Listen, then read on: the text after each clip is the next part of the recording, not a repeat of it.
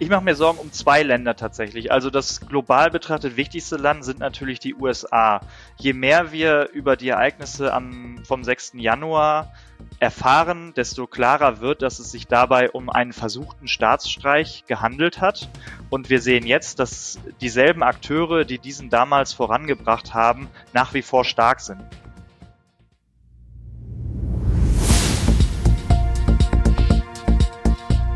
Zeit für Politik, der Podcast der Bayerischen Landeszentrale für politische Bildungsarbeit.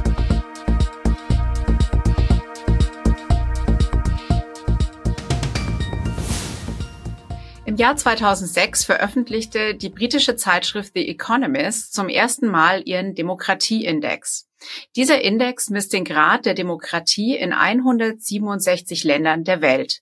Laut dem Demokratieindex aus dem Jahr 2021 leben 45,7 Prozent der Weltbevölkerung in einer Demokratie, was einen deutlichen Rückgang gegenüber 2020 bedeutet. Da lebte immerhin fast die Hälfte der Weltbevölkerung in einer Demokratie. Mehr als ein Drittel der Weltbevölkerung lebt laut dem Index in einer Diktatur. Hier gibt es eine Steigerung gegenüber dem Vorjahr.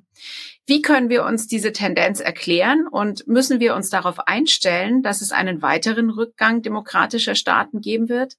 Darüber spreche ich heute mit Dr. Sebastian Hellmeier. Er ist wissenschaftlicher Mitarbeiter in der Forschungsgruppe Transformationen der Demokratie am Wissenschaftszentrum für Sozialforschung in Berlin. Herzlich willkommen, Herr Hellmeier. Vielen Dank für die Einladung. Herr Hellmeier, leben wir in Deutschland in einer stabilen Demokratie?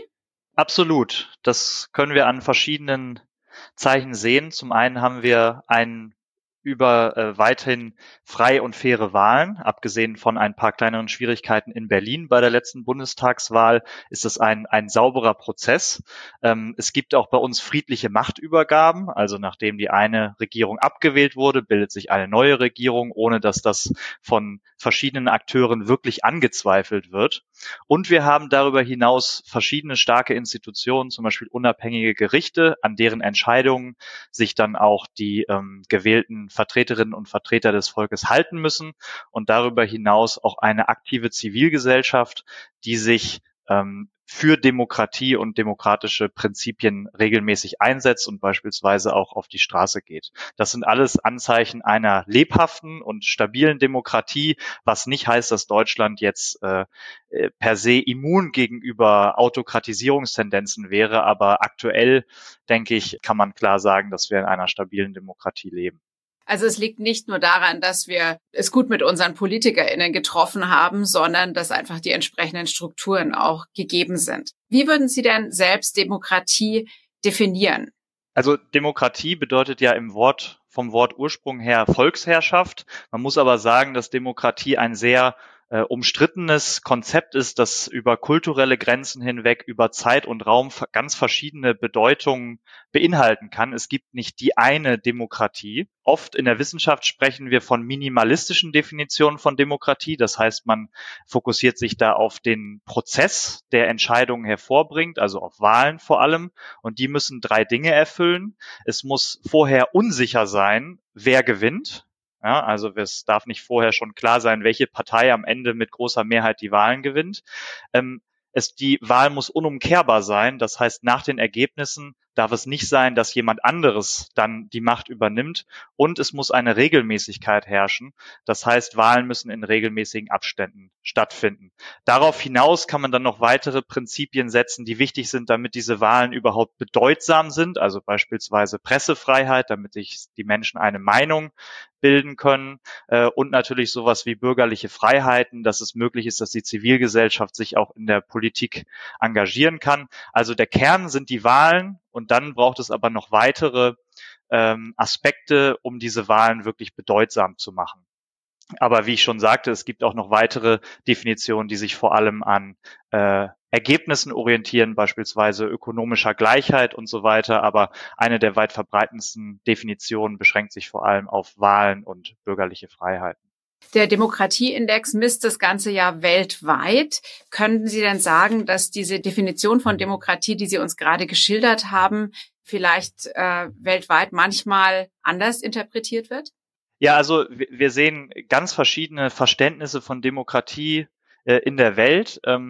Große Unterschiede sind auch dazwischen dem, was man in der Wissenschaft an Definitionen ähm, hervorbringt und was landläufig oder in der breiten Bevölkerung unter Demokratie verstanden wird.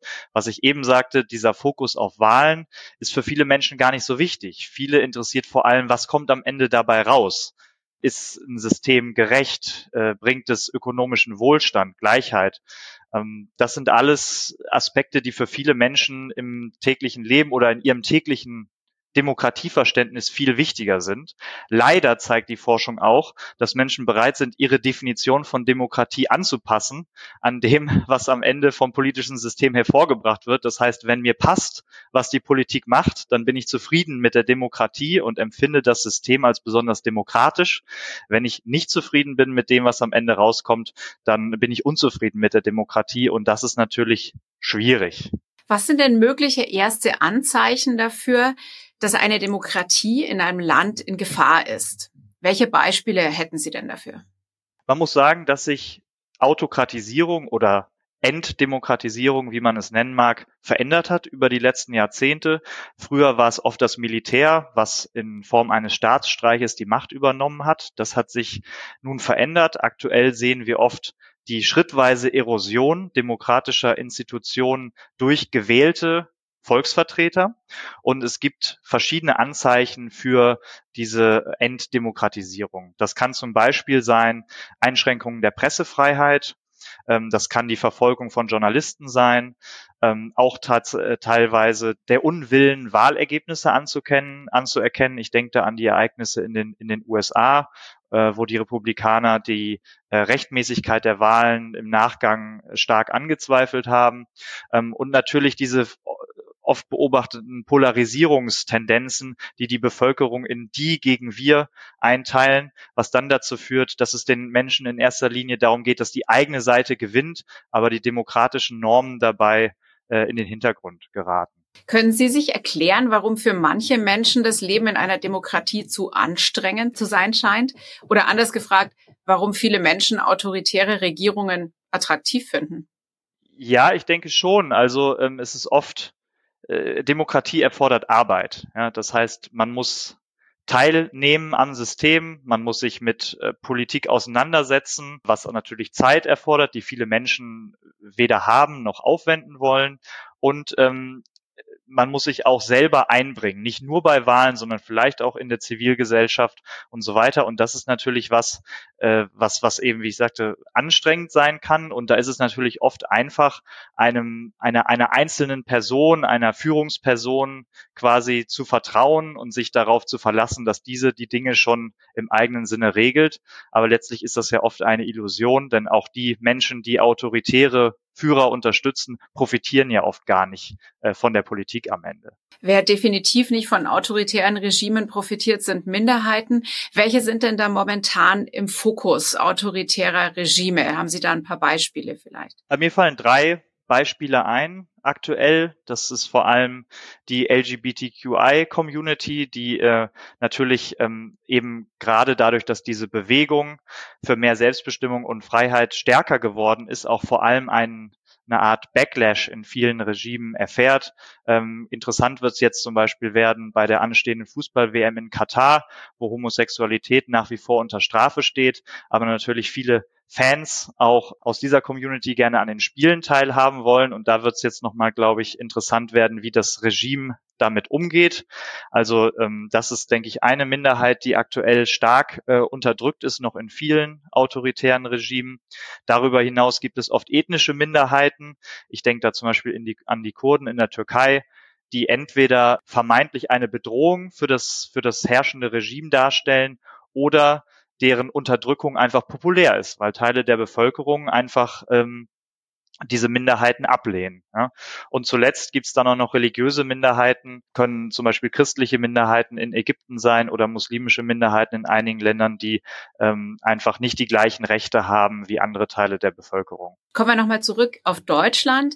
Wie gut wäre denn die Zivilgesellschaft hier in Deutschland auf autoritäre Tendenzen in der Politik vorbereitet? Gerade in Ostdeutschland gibt es ja viele Menschen, die bereits in einer Diktatur gelebt haben. Generell denke ich, dass die Zivilgesellschaft gut vorbereitet ist auf Autokratisierungstendenzen. Wir haben etablierte Strukturen, viele zivilgesellschaftliche Organisationen, dazu gehören Vereine, äh, dazu gehören äh, Nichtregierungsorganisationen, die der Regierung auf die Finger schauen.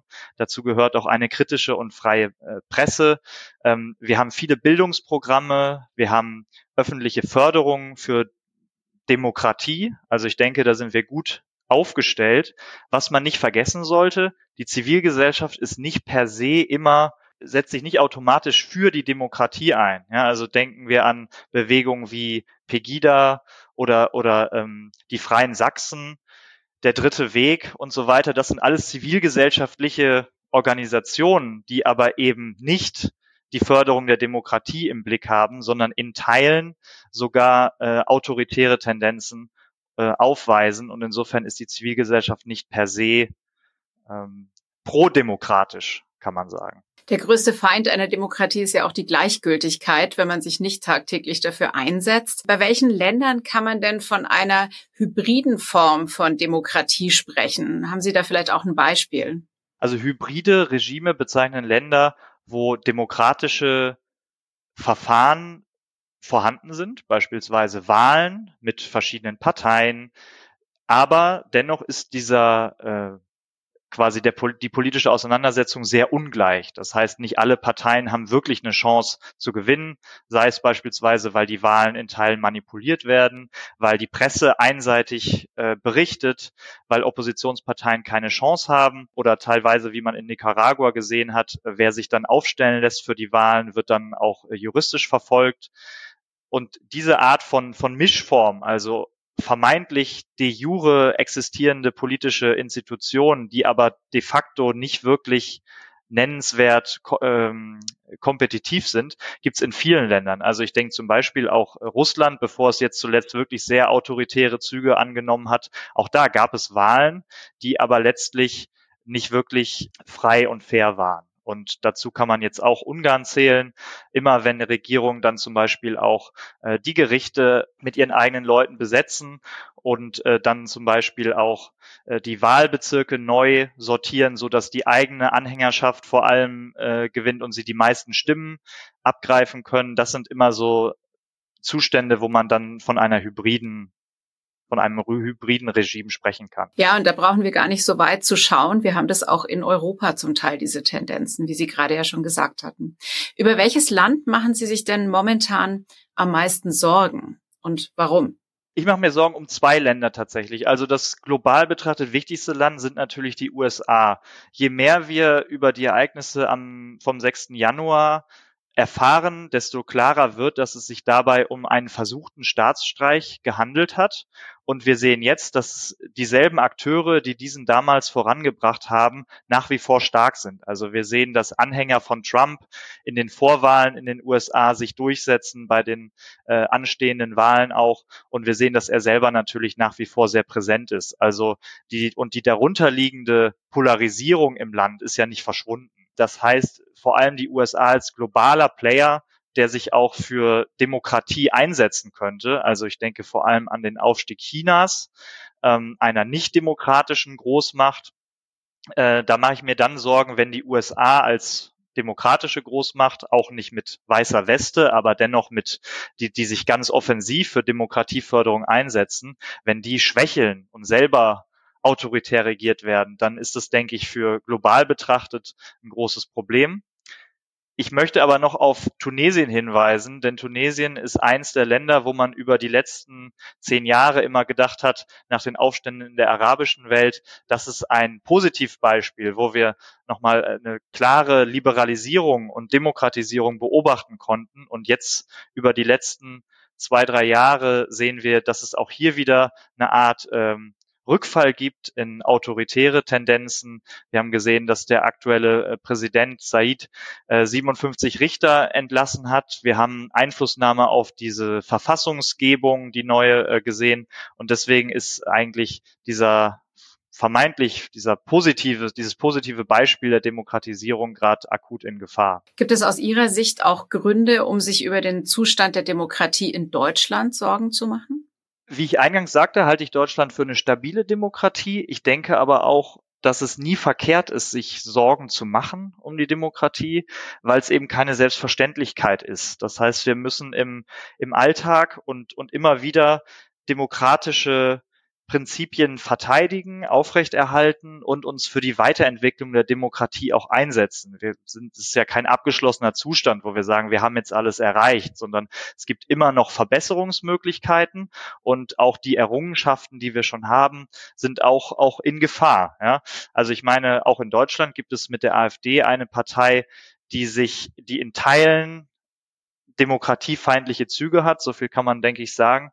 Und äh, da ist einfach wichtig, dass man da die richtige Strategie im Umgang findet, ähm, aus, aus Sicht derjenigen, die die Demokratie unterstützen. Und deswegen ist es schon na, gut, sich immer wieder Sorgen zu machen, und sich zu fragen, was kann ich tun, wie kann ich mich engagieren, wie können wir die Demokratie verbessern. Aber wie eingangs gesagt, denke ich, ist die Situation aktuell in Deutschland, also gehört Deutschland, das sehen wir auch in den Indizes, zu einem der demokratischsten Länder äh, der Welt. Und das ist natürlich äh, eine tolle Errungenschaft. Uns hören ja sehr viele Lehrkräfte zu. Welche Empfehlung geben Sie Lehrkräften und Schülerinnen und Schülern, um die Demokratie zu stärken? Ich denke, dass es wichtig ist, die Prozesse der Demokratie gut zu vermitteln. Also vor allem unabhängig von dem, was am Ende bei rauskommt. Denn ich denke, wir sollten politische Systeme nicht nur danach beurteilen, was am Ende herauskommt. Also wir können natürlich sehen, wenn äh, es große Missstände gibt, dann muss man natürlich das System immer in Frage stellen. Aber wichtig ist, denke ich, äh, Sensibilität für die Prozesse zu vermitteln, dass man auch mal sozusagen auf der Verliererseite stehen kann in der Demokratie, dass nicht immer die eigene Meinung die ist, die am Ende zum Zuge kommt, sondern dass es auch einen Ausgleich von Interessen geben muss. Und diese Einsicht, denke ich, ist es sehr wichtig zu vermitteln. Das ist ja eine, man steht ja ungern auf der sozusagen Verliererseite. Man möchte, dass die eigenen Interessen immer durchgesetzt sind, aber das ist halt nicht immer möglich. Und äh, deswegen geht es vor allem darum, Prozesse zu vermitteln, die verschiedene Interessen ausgleichen können. Herzlichen Dank für die interessanten Einblicke, Herr Hellmeier. Vielen Dank. Falls Sie, liebe Zuhörer und Zuhörerinnen, das Thema gerne im Unterricht einsetzen möchten, finden Sie in den Show Notes den Link zu einer Unterrichtseinheit. Wir bedanken uns, dass Sie heute zugehört haben. Wenn Sie mögen, abonnieren Sie unseren monatlichen Newsletter, um über neue Angebote der Bayerischen Landeszentrale auf dem Laufenden zu bleiben. Wir sind bald wieder für Sie da mit einer neuen Folge von Zeit für Politik.